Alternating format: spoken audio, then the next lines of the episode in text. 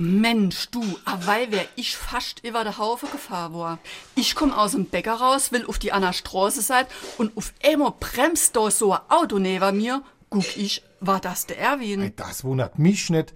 Der hat doch jetzt ein Elektroauto. Denn herrst du gar nicht mehr kommen, wenn der langsam fahrt. Das is es. Ich han nix gehört, also bin ich über die Straße. Stell dir mal vor, wenn der mich erwischt hätt. Ich hätte ihm die Tankfüllung bezahlt. Ey, die sind doch gefährlich, die Dinger. So Elektroauto müsst doch irgendwelche Geräusche von sich gern. Ich mich nicht wisse, wie viel Leid da noch überfahren. Jo, da herrscht du da nix davon. Immer nur, das wäre die Zukunft, das wäre für die Menschheit ein Quantensprung. SR3.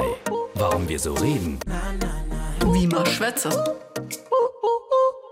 Wenn von einem Quantensprung die Rede ist, dann geht es um was ganz Großes, ja um etwas geradezu Epochales. Auch eine neue Errungenschaft der Technik, der Wissenschaft oder der Kunst können Quantensprünge sein.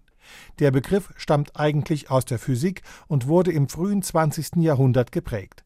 Wichtig ist, dass ein Quantensprung typischerweise winzig ist, in sehr, sehr kurzer Zeit abläuft und auch nicht sichtbar ist. Moment, winzig in kurzer Zeit und unsichtbar, damit soll dann etwas Großartiges beschrieben werden? Ja, und genau deswegen reden Sprachforscher auch von einem Januswort oder Autoantonym, ein Wort, welches gegensätzliche Bedeutungen hat. Für Physiker ist der Quantensprung etwas ganz, ganz Kleines, für den Rest der Menschheit etwas ganz, ganz Großes.